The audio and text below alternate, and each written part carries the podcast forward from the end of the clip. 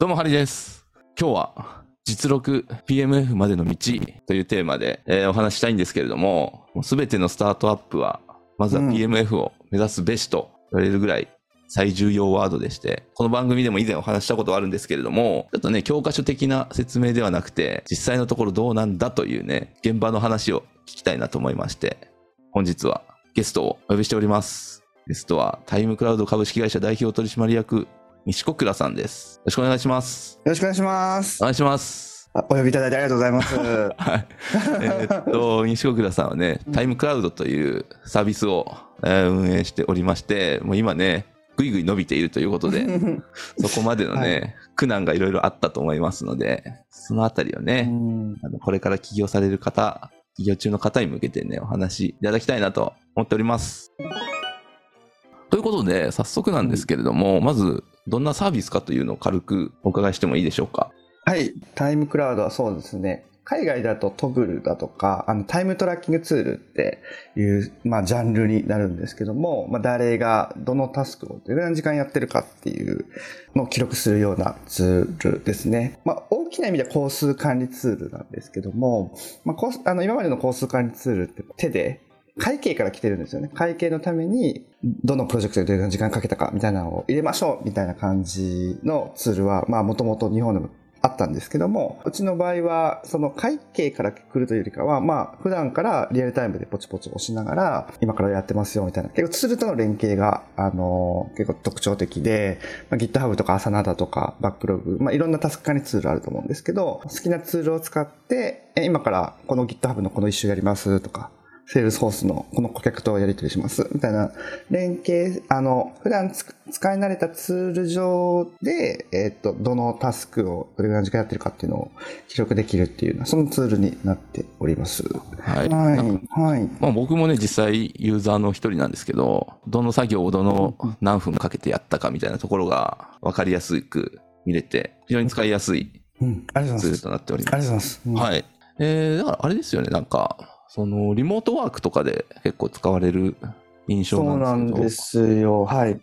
あの、そうねそう、そう、私、そうですね。私が起業したのは2007年で、その後、えー、子供、東京でね、起業して、で、二人、あの、子供が生まれた時に、お一人目まで東京で育ててたんですけど、はい。二人目が生まれた時に、二人目を東京で育てるつもりだったんですけど、その、生まれてくる子供とね、その、うん。うちの奥さんが入院するわけじゃないですか、二人目産むとき。じゃあその、一人目どうすんのっていう、そうですよね。東京で東京でどうすんのってなって、で、うちの奥さんも僕も実家大阪だったんで、あの、大阪に移住したんですよ。ああ、二人目がはいはい。だなんで、まあ今もそうなんですけど、まあメンバー広島とか熊本とか、いろんな日本中にいて、なので2013年からかなり早い段階でもう組織的にリモートワークになっていおうえーおうおうはい。それで、まあ、リモートワークでも、こう、リアルタイムで誰が何やってるかを記録するツールなんで、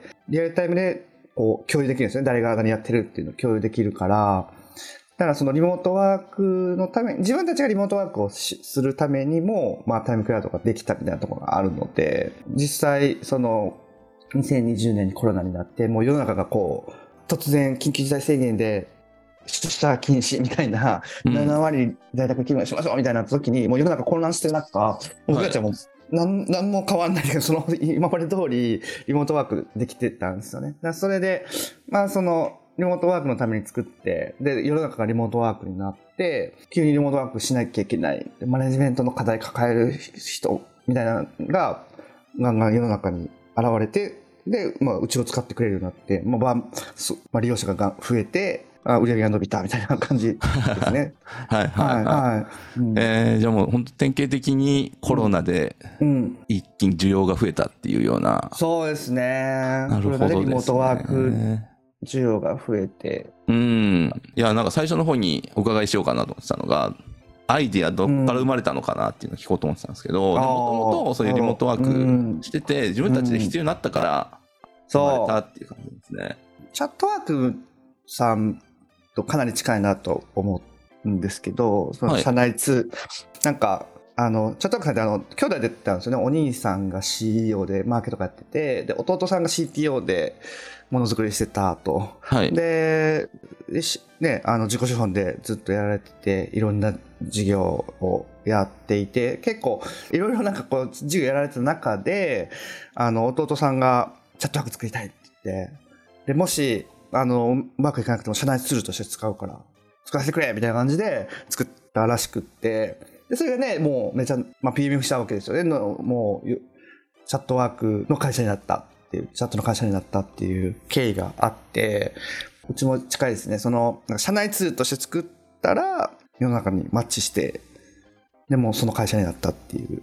うんうんうん。じゃあなんか新しいの作ろうと思ってこういろいろ試したとかではなく、なんか必要だったから生まれたっていうようなイメージですかね。そうですね。チャットワークさんも、なんかそのいろいろ事業、なんかやった中でチャットワーク作ったみたいなのがあって、うちもそうで、なんかもともと文書管理ツール作って、ラフノートって文書管理作ったりだとか、もっと言うと起業した時は、そのなんか、ウィキペディアこれ辞典作るぞみたいな感じで、あ結構まあいろんなサービス、結構 2C 寄りのサービス作りたかったんですよね。はい。GitHub の自然言語版とか、うん。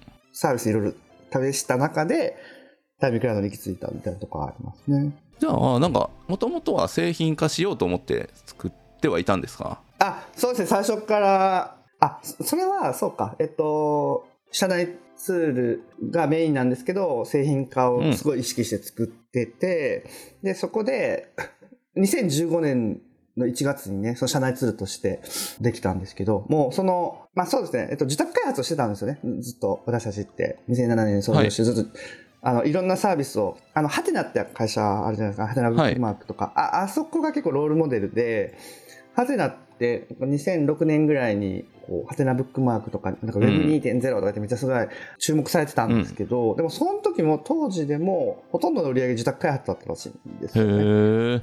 当時ってそんななんかあんまりその、ベンチャーキャピタルから出資受けて、うん。なんか自宅せずにっていう会社って、その当時いなくてロールモデルとして、うんうん。今でこそね、なんかい、で、その最初から VC から調達してみたいな会社多いですけど、なんかそう、なんかそういう、そういう風にやってるところはあんまり身近にいなくて、はいだからハテナみたいな自己自己資本でやる会社が結構自分の中でロールモデルで、なので自宅やってたんですよ。で、自宅開発をやる中で、今、今までその、は納品型、えーで、えーなんかこう、いくらできんのって言われて、はい。なんかいくらですかねみたいなこう、見積もりにしてってやってたんですけど、それってその、見積もり通りにならないじゃないですか、そのソフトウェア開発。つもり通りにならない。だってさ、発注側がさ、要件決まってないも,、ものを、なんかはいはい、EC サイトいくらできんのって言われて、え、え、300あーはいえ、なんか500万ですかね？って言ったら、え、500万高いわ、みたいな。うん。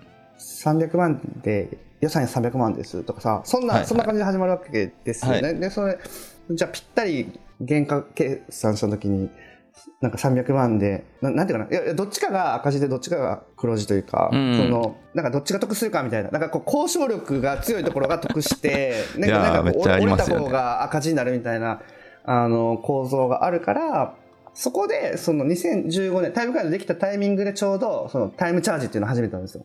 タイムチャージ？はい。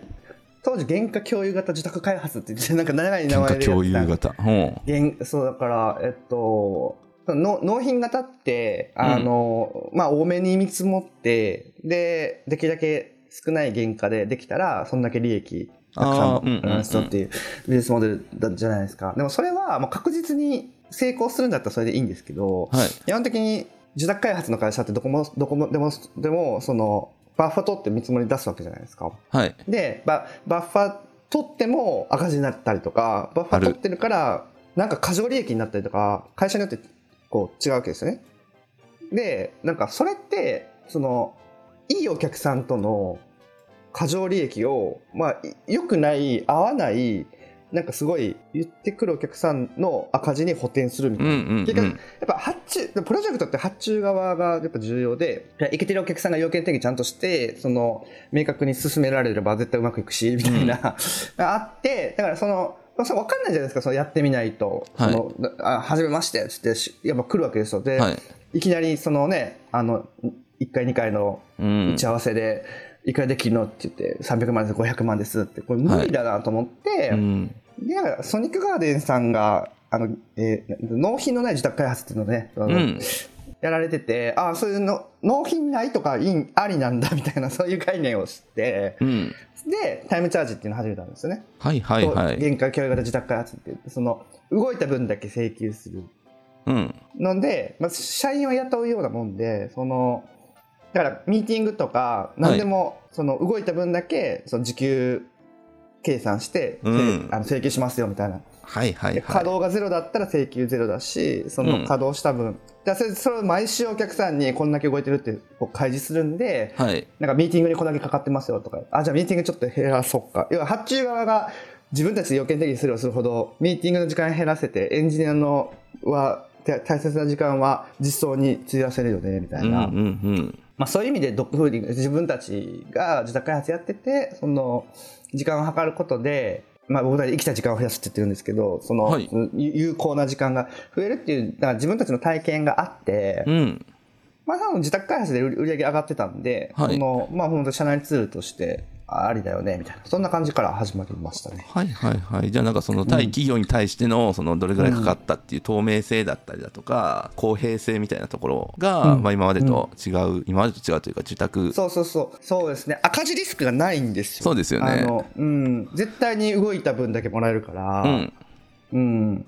うん。で、じゃあそれをやっていくにあたって、このタイムクラウドが必要になってきたっていう。最初そうですね。それまではなんかそういうトグルとかのなんか打刻みたいなのを使ったりしてやってたあけど、ややってなかったんですよ。やってなかったね あの23で起業し、23歳で起業して、はいで、なんか、で、ホームページ作るの楽しいみたいな、はいこんな楽しいことをして、えーお金もらえて嬉しいみたいな感じで、もうめっちゃハードワークしてましたね。うーん、はい。自分がやる分にはいいわけですよ。別に、その、もう無限に 楽しいからやるみたいな感じなんですけどね。やっぱ組織になって人が増えてきたらそうはいかなくて、やっぱり疲弊していくメンバーもいるから、はい。まあ、それで、そうですね、交通管理ししだしたっていう。へえ、はいはいはい。うんその結構やっぱサービス作るときって、まあ、こういう課題あるなっていうところで、じゃあそれに対してなんか作ろうっていうふうになると思うんですけど、うん。うん。その解決策って言ったらいろいろあるじゃないですか。なうん。んかこの形に行き着いたのってなんか参考にしたのがあったのかあるいはなんか独自のなんかインタビューとかであこれが一番いいんやなっていうふうになったとかなんかそのあたり最初どういう形でこういうプロダクトになったのかななるほど、なるほど。そうか。えっと、まあ、2015年にタイムクラウドが、まあ、開発は始まったんですけど。そんな前なんですねあそうなんですよ。もうそうか。もう8年ぐらいは経つんですけど、はいさらに前があって、うんまあ、今思い出したんですけど、その、2013年とか14年とかにね、そのクラウドソーシングを、まあ、やり始めた。そのそれまでは、そのない、ずっと外注とかしなかったんですけど、その、クラウドソーシングで、その世の中のクラウドワーカーに発注するみたいなのを初めてはい体験したときに、その、まあ、それこそその納品型と時給制って2つあったんですよ。はいで、発注側としても納品型での発注が多いわけですよね。そうんの、うんクラウドソーシングのサイト見ても。うん自分たちが発注するときも、時給制で動いた分だけお金払いますって、その、結局いくら払わないといけないかわからないから、リスクだから、うんその、要件に対してこれを納品したら、納品した分だけ払います、みたいなものが多かったんですよね。はいと当時。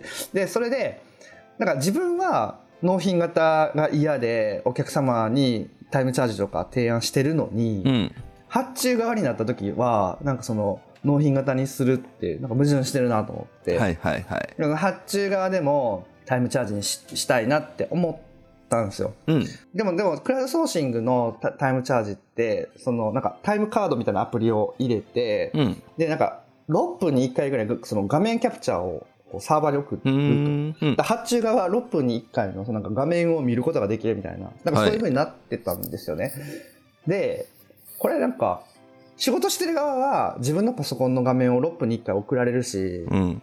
で、その見る側も別にそのなんか、6分に1回の画面見て、うん。なんか、検品みたいにするのなんか、うーんみたいな、なんか、海外のね、クラウドソーシングとかもいいろいろ試したんですけど、で面白くて海外は、なんか普通にその画面キャプチャーの中に、なんかツイッター見てる画面とか入ってるんですよ。なんかあそうなんや。はいはい。そうそう。でもね日本だとなんかそういうの嫌やからなんか嫌ですよねササブディスプレイをなんかひたすら表示させて、うん。ずっと真っ白みたいなのとかあったりとか、うん。6分に1回画面を送るのあれやなと思って、はい。タスクごとの時間を見れるようにしたいと思ってうんタイムグライドができたっていう、まあ、そういう流れですね。はあ、はあはあはあ、うん。クラウドソーシングしながら自自作で、その、なんか GitHub 上でこう打刻できる作ったりしたんですよ。うん。で、なんか作ったら、あちょうどそれ2013年からリモートワークしてたんで、あ、うん。なんかその他のメンバー何やってるか今まで全然わからなかったけど、あ、これ使えば、こういう風にすれば、あリアルタイムで誰が何やってるかわかるから、うコミュん。ニケーションしやすそう。みたいななんか発見があってもうそれ10年前ですねそれ。ありましたね。だそういう流れだからやっぱ自分たちがこうタイムチャージしたりとかリモートワークしたりとかう、ん。うん、だそういうなんか課題感があって試行錯誤してる中であんまなんかユーザーヒアリングとかはしてなくてまあ、自分たちの、はい、課題解決するためにはこうなんじゃねみたいな感じでコード書きながら、うん。うんあの今の形になっていったっていうですね。はあ、なるほど、うんなるほど。使ってもらう人はもういるから、それに向けて、とりあえず作っていくっていう感じだったんですかそうそうね、だからそのお手本的な PMF の仕方みたいな感じじゃないですね。そのマーケティング マーケトインでね。あの、まあ、そこは課題になっててやっぱりその調達して伸びてるけど、うん。あでも市場の解像度どうなんですか？みたいな。市場の解像うん。度。そうそう伸びてるけどどサムがタムがみたいな。そのどんだけの市場の中でどこが、はみたいな感じで言われるんですけど、いやあのその なんかもごもごもご。もごもごもごうんそういうふうに作ってないんでみたいなはいはい。うんまあでも言われますよねまあ言われるっすけどなんかあれじゃないですかみんななんか PMF の失敗うん。みたいな感じで、なんか、なんか誰かが書いてましたよね。そのなんか市場があるからといって市場が取れるわけではないみたいな。ほうほうほう。うん、私たちのプロダクトはこの市場に攻めますから何兆円市場でみたいなことを言うんですけど、うん。だタイムトラッキング市場ってないわけですよ。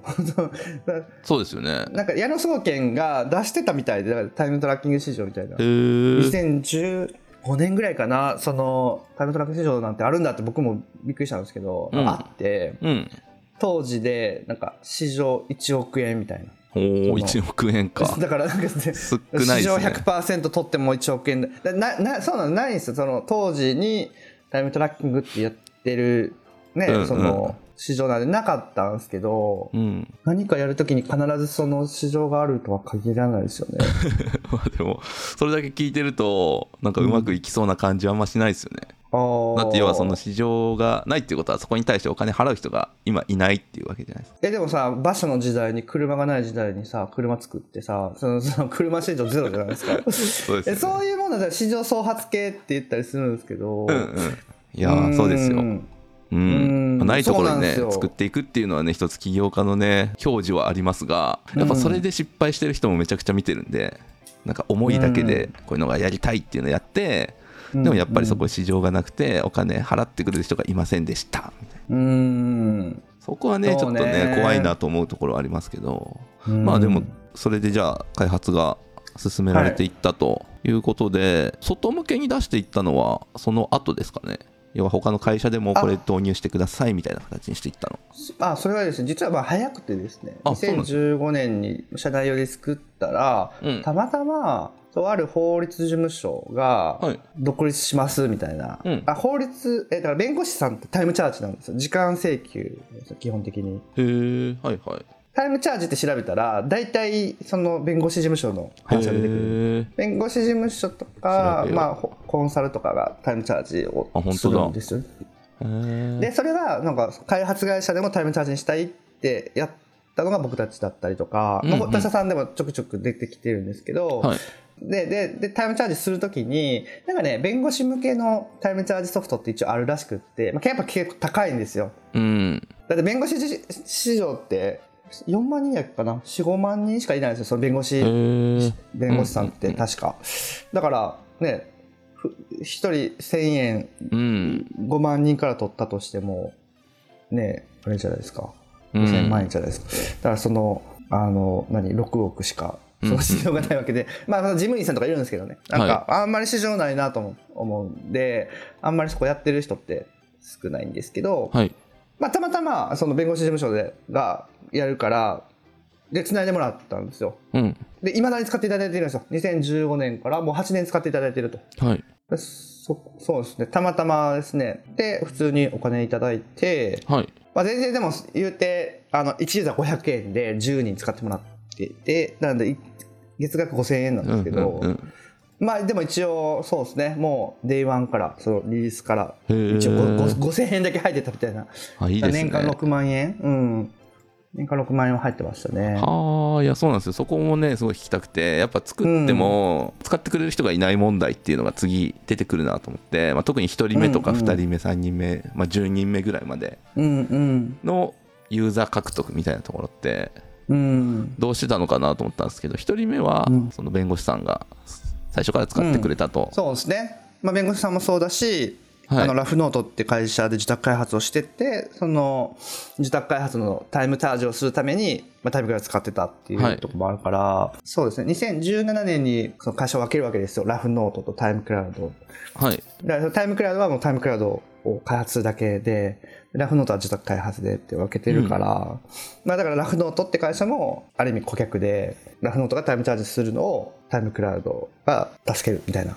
なんかホリゾンタルって言うんですよね、そのだホリゾンタル。周りからはあそうですね。ババーティカルサースとホリゾンタルサースって言うんですけど、うん。まあ、バーティカルが業界特化型ではい。なんかそう建築業のためのはいはい。サースを作った、うん。バーティカルなんですけどホリゾンタルはもうどこの会社でもうーん。だスマート HR さんとかさどどきゅなんていうのその年末調整でどの会社でもあるあるから、い、ろんな会社にさせるよねみたいなホリゾンタルなんで,、でうちはもうホリゾンタルなんですよね。はい。制作会社弁護士事務所から始まって、うん。で、まあ、弁護士事務所以外の事業税理士とか社労士とかはい。っていう事業だし、まあ、大きい意味ではやっぱり BPO なんですよだビジネスプロセスアウトソーシングっていうのが BPO で BPO うん。BPO だビジネスプロセス社内のそのビジネスのプロセスをアウトソーシングするっていうものを 全般的に、うん。あの合うんですよ。要は社内だったら、まあなんか気合でやるぞみたいなのとかそのなんかなんだろうえっとまあ、間接批発会で、うんあのまあ、気合でやりましょうみたいな なんかその上場企業とかはするんですけどあんまりそのそのなんだろう上場企業以外でなんかそのコスト管理しないところってやっぱ多いんですけどほ例えば広告代理店ってー。はい。プロジェクトごとの原価管理すごいちゃんとやるんですよ。ほうほうほう。例えば、えっと、接待しましたって一緒にご飯食べに行きましたでそれ経費で出しました、1万円でしたってなったら、一その1万円ってであの普通の会社って間接費扱いじゃないですか。その、うんうん。プロジェクトに紐づかないんですけど確かに確かに。代理店ってそのこのこのこの接待交際費1万円はこのプロジェクトこの CM 作るのにへって紐づけるんですよ。ーへー面白い。プロジェクトごとの原価管理がめちゃくちゃ大事だから、うん。まあ、確かにそうですよね。だから CM 作ります。い5000万で CM1 個作りますってなった時に、その原価計算ってめっちゃ大事で、うん。これは黒字なのか赤字なのかみたいな。交際費多そうですもんね。もう多いじゃないですか。その、うん。なんか売上5000万でで原価が2000万で3000万あれあれるなと思ったら、うん。なんかそ 謎の3000交際費が。なそうそうそうそうそう。だかボコッときた。らそうなるんで、うん。あの紐付けなきゃいけないっていうのがあって、そういうプロジェクトごとのその原価管理しなきゃいけない、まあ、受託開発もそうじゃないですか。なんか、すごい会社全体ではなんか一応黒字だよねって言ってるけど、うん。これはなんかとあるお客さんの過剰利益に支えられていて実は他のプロジェクトで赤字だらけみたいな、はい。めっちゃあるわけですよ。だからその、でもそれはなんか肌感で なんかみんなやってるけど、うん。それをちゃんとだそれおかしいじゃないですか。そのなんか そのその過剰利益のお客さんがそれなんかたまたまだったりとかし知らないだけとか、うん。なんか結局それってなんかいつかそのチャンされたりとかするわけで、だからそれをだその過剰利益のところはもっと人が動いてフォローしましょうね。大体あれなんですよいやにその社内の限られたリソースがうん。赤字案件の方にやっぱりこう使われてほあのかいいいお客さんは言ってこないからフォローできない。はいはいはい。すごいむ矛盾したことにななる。ででやっぱりそのそれをちゃんとあの記録することでいいお客さんのフォローに時間を当てて、うん。ででよくない赤字案件はもうその、まあ、値上げするとか、えーといや業務全部なんかまるっと受けてるけどはい。えその向こうでやってもらえることは向こうにやってもらったりとか、うんうん。自動化したりとか。ああの手この手であの案件ごとの赤字をなくしていくっていうのは、まあ、自宅開発はもうめちゃめちゃそれ大事だしけど、うん。まあ、広告代理店も大事ですし、うんあと事業とかも大事なんですよね。事業ね。うん事。業だからその税理士顧問顧問料みたいな5万円とかはいあるじゃないですか、あれもその結局その毎月5万円もらって何もしほとんど何もしないお客さんもいれば、めちゃめちゃなんかトラブル対応してって言って、だかあの顧問先ごとに利益率が全然違うから、はい。それを適正化する使っていただいたりとか。まあ、どんどん多くの人に使ってもらいたいなと思った時に、どういう感じでこう広めていこうかなっていうふうに考えて広め方？なるほど。広め方そう。あはい。最初はねその自宅開発のメインでやってて片手間でやってたんで、もうできるだけ、えっと、セルフサーブ PLG って言ったりするんですけどその、はいはい。クレカ決済を実装してで、うん。あの登録したら2週間お試しで使えてよかったらクレカ決済して使い続けるみたいな感じで、はい。そういう動線を組んではい。で Google ログインするだけでもう登録できるから、はいなんでそれで結構数万人はもう自然流入で長くやってるっていうのもあるんでね、へえ。うん、まあそのまあコンテンツ作ったりとかほほぼインバウンドなんですよ、うんうんうん。まあ、何かしらのキーワードで引っかかったあの流入してきたお客さんがその、とりあえず登録してみようって言ってそれだけでけ結構ナショナルクライアントとかもけあのうん。登録できて、うん。でただまあそれそれなんかその自己資本でね時間かけてやる分にはそれでいいんですけど、うん。まあ、2021年に調達してでやっぱ初めてマーケ入れて、うん。広告売ったりとかねいろいろし試行錯誤してる状態ですね、まあ、フェーズによってやり方が変わってるとはい。調達前はそういうなんか時間かけて集めるせややり方ではい。で調達後はあの、まあ、広告出したりとかあのコールドコールかけてとか いろいろ試してみたんですけど、うん結局一番いいのはやっぱりコンテンツマーケでへえ。うんうん。コンテンツ書けば書くほどその資料ダウンロードとかも増えてはい。で資産になっていくんでえー。それが、うん、集め方で言うとそれがメインですね。コンテンツってなんか具体的にはこう、あれですか、ブログ書くとか、このなんか資料ダウンロードとか。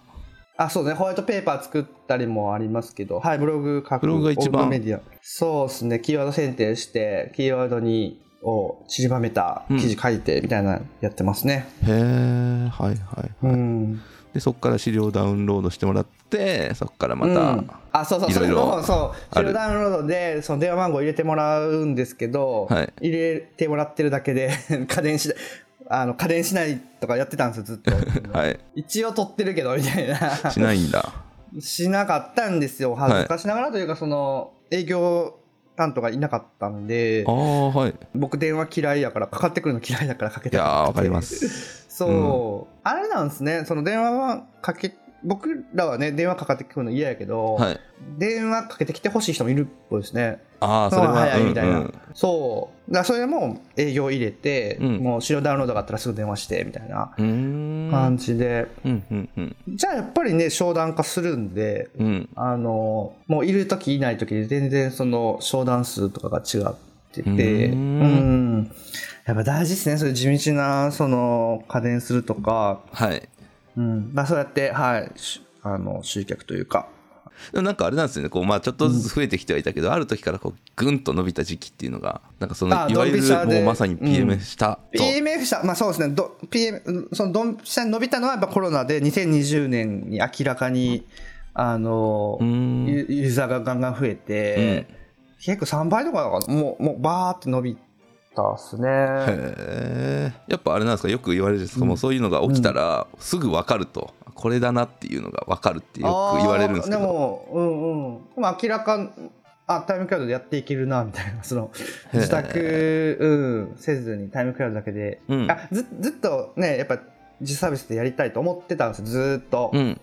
結結局、まあ、自宅開発も世の中にとって必要ですけど、でも、うんでも究極的にはやっぱ内製した方がいいわけで、うん。ある程度予算があるんだったら内製した方がよくて、で、内製できない、ちょっとなんか単発のとか、その POC とかでやるときは、まあ、自宅開発でもいいんですけど、やっぱりその、そう POC とかで自宅開発だと、と結局その立ち上げだけじゃないですか。はい。だ。からその究極的にこう世の中よくできるかっていうのもその発注者次第なんで,、でそれがその自社サービスだとあの無限にプロダクト改善ができて、うん。ですでにあるものをあの提供するだけで、えー対価がいただけて、うんうん前払いでいただけてそれををどのお客さんのどの利用料も全部タイムクラウドの改善に費やせてうん。でだからその無限によくできるってで無限にその既存顧客の満足度が上がるきっかけになるっていうのって、まあ理想だなってもうタイムクラウドが伸びる前からずっとイメージがあって、はい。うん、でそれがあイメージ通りになってるみたいなそうひ実際増えてで500人入ったって言ったら、まあ年間払いで500人で一律800円だから、まあ、大体1万円と年間1万円で、はい。だから 500, 500万円の請求書出すみたいなうん。体験したら、で500万自宅開発で500万ってその、ね、1人月100万円の人を、まあ、5ヶ月動かしてとかうんっていうことになるわけじゃないですか。はい。ででうまくいかなかったりいったりいろんな その不確定要素があるんですけど、そのすでにあるものをはいどうぞってやるだけでじゃ確実に500万円入ってくるってはい。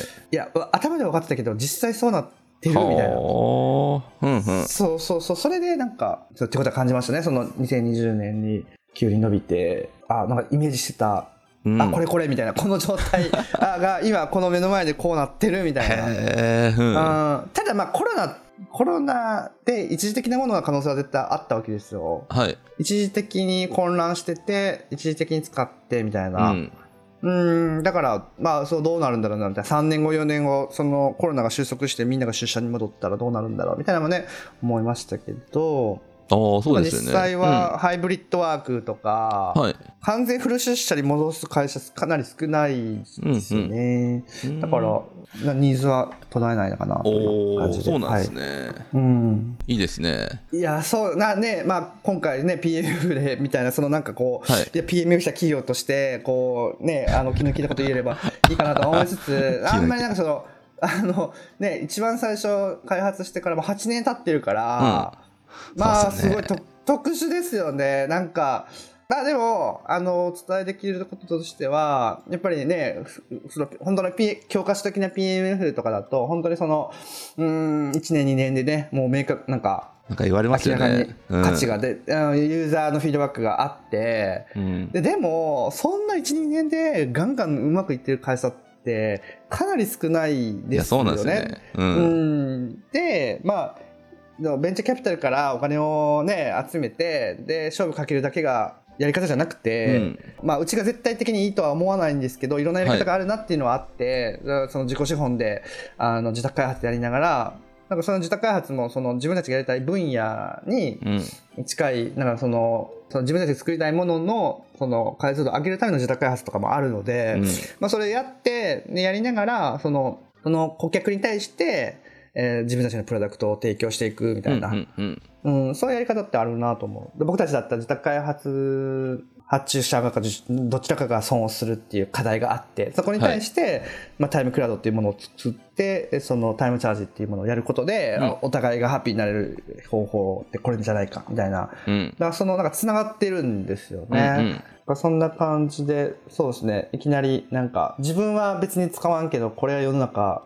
ニーズあるんじゃね？みたいなんで、はい。やってうまくいってる会社さんもいないことないですけど、うん。もうそれは本当になんか、本当の確信があるだったらそれはそれでいいと思うんですけど、そうじゃなくて長くその勝負かけたいんだったら、まあそういうなんか、もう自分があのやり続けられる。僕たちだ、僕たちだったら、そのなんか、工数管理せずに、もう若いからって言って、がむしゃらに働いててみ、で、気づいたら周りが疲弊していくっていう、それそういうのは悲しいっていう、原体験が、そういうのを避けたいっていう原体験があるから、はい。あの、ね、タイムクラウドがいろいろあっても、まあなんかその、何があっても、こう、折れずに 継続していくぞ、みたいに、そう、思える、思えるからやれてるってとこあるから、なんかそういうもの、これって人によっては違うと思うんで、うん、なんかそういうものでね、やるのがいいんじゃないでしょうか。いや、いい話ですね。だからなんかやっぱりその世の中的にはこう創業3年で上場しましたみたいなのがこうニュースとして出てきたらいるそんな会社。もう何年かに一度やっぱねグノシーとかそうだったんじゃないですかね。でそれねうん。福島レア X の福島さんとかそういうなんかその一部のもうスーパースターみたいな。そうそうそうスーパー天才な人ねそういう人いますけどかなり少ないと思うからね。あんまり参 そう、ね、自分そうそ参考にならんことはないですけど。いやならないですよあんなのは。うん。外れ値なんで。そうですようん。ね、いやーでもねまあなんかね、うん。それこそ業種的なところとかも結構あってなんか最近だと AI だとか Web3 とか、なんかそういうのだと、うん。やっぱもうこの12、年とかでなんとかセニアみたいなとことかあるかもしれないですけど、まあ、交通管理とかやっぱ普遍的というか、うん多分10年後も同じようなことはしてるだろうから、まあそういう意味では、ね、ずっと長く続けていく価値っていうのもあるし今後もいけるんじゃないかっていう感じはうん。あるんで、なんかそういうですね人たちは長くいかに長く続けていけるかっていうところを考えながら経営したりするっていうのも結構大事なのかなと。そうですね。あ、まあ、もうおっしゃる通りでなんか例えば僕がソーシャルゲームやりたいみたいな世の中になり、なんか Web3 を使ってブロックチェーンを使ったソーシャルゲーム作りたいんですみたいなのを思ったとして僕がね思ったとして、それをなんか自己資本で自宅やりながら8年かけてやるっていうのはちょっと なナンセンスですよね。ね。うん。やっぱやりやりたいことによりますよね。うだからなんか結構ねやっぱ世の中的にはスタートアッ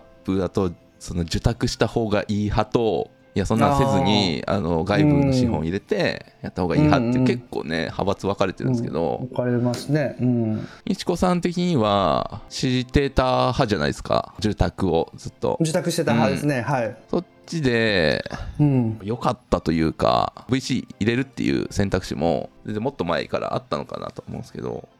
うん。僕昔聞いた話だと、うん。いやする予定ないっすよみたいなことをあ、そうね。ずっと言ってた2000その次の年にしうんてたんで、そうね。僕、僕投資家回ってなくて、なんか50人、100人に断られましたみたいな言ったりするじゃないですか。なんか時間、僕は個人的にはね、こうこう個人的にはその50人、100人の投資家回るんだったら、50人、100人のユーザー回りたいなって思っちゃいますね。やっぱり。かっこいい、うん。いやいやいやいやいやなんかそれは別にそのいやでもちゃんとね投資家回ることでちゃん住宅に予算があってでみたいなねそういううまくいってる会社さんもあるから、別にねなんか絶対的に僕が正しいわけとは思ってないんですけど、まあはい。まあ本当人次第あのビジネスモデルとなんだろうトップのその考え方次第ですよね。やり方次第。うんいやー勉強になります。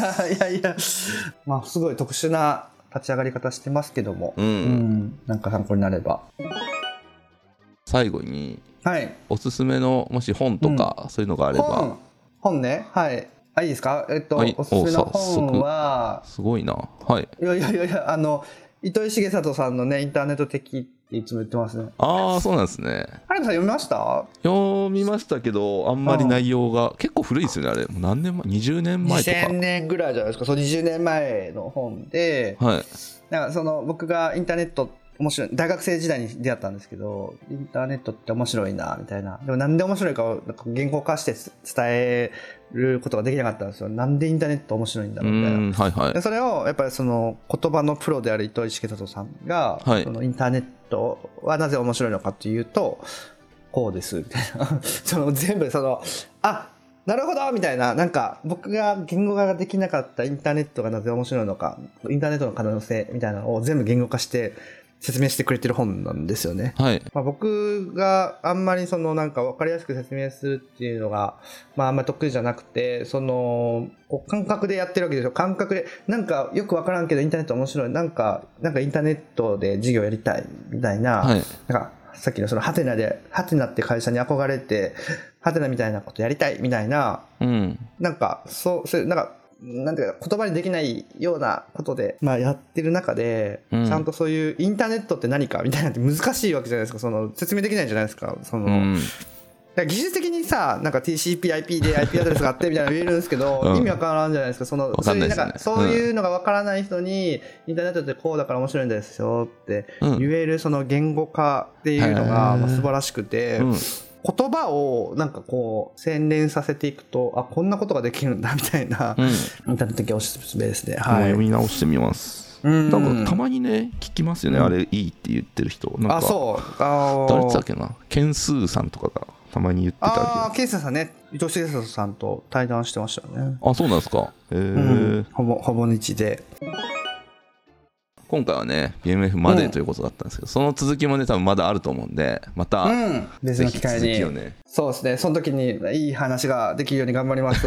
はい。ぜひぜひはい。お願いします、あいやありがとうございます。じゃあ今日のゲストは、うん。タイムクラウド株式会社石小倉さんでした。それではまた次回お会いしましょう。さよなら。ありがとうございました。